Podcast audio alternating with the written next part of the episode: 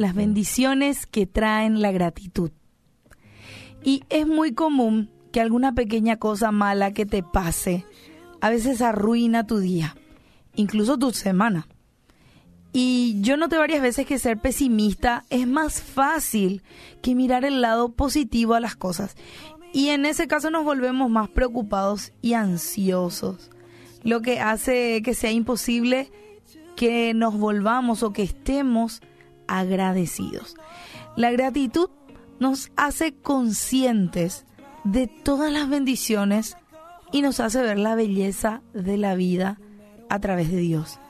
Nos hace más amables y felices.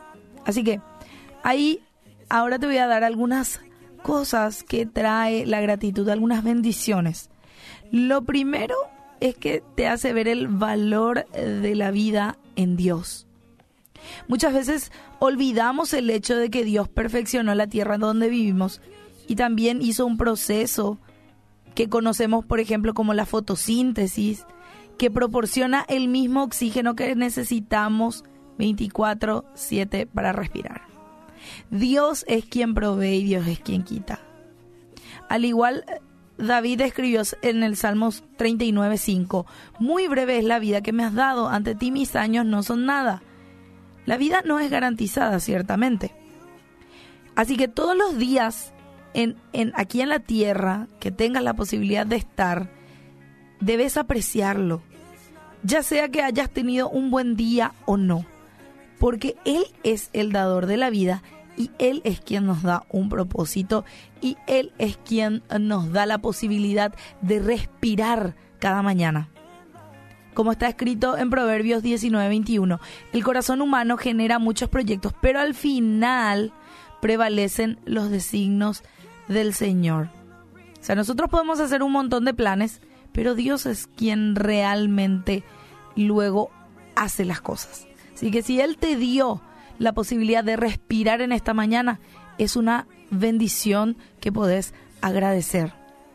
También podés apreciar más tus relaciones. Hay algunas amistades que están destinadas a durar toda la vida, mientras que otras son temporales.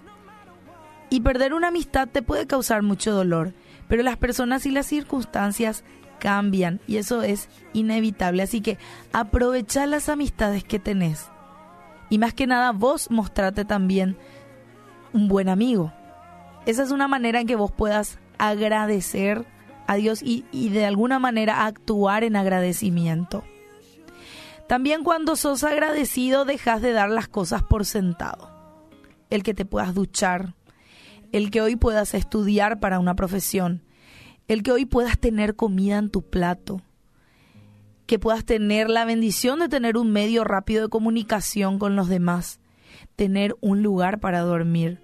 Son cosas simples que tenemos que aún otros que están aquí a, a, nuestro lado, afuera, en la calle, no pueden tener. Entonces, como son comunes en nuestra vida esas cosas, como ya sabemos luego que nos vamos a bañar cada día, sabemos luego que vamos a comer, sabemos luego que vamos a dormir en una cama, olvidamos el privilegio que es tener cada una de esas necesidades cubiertas.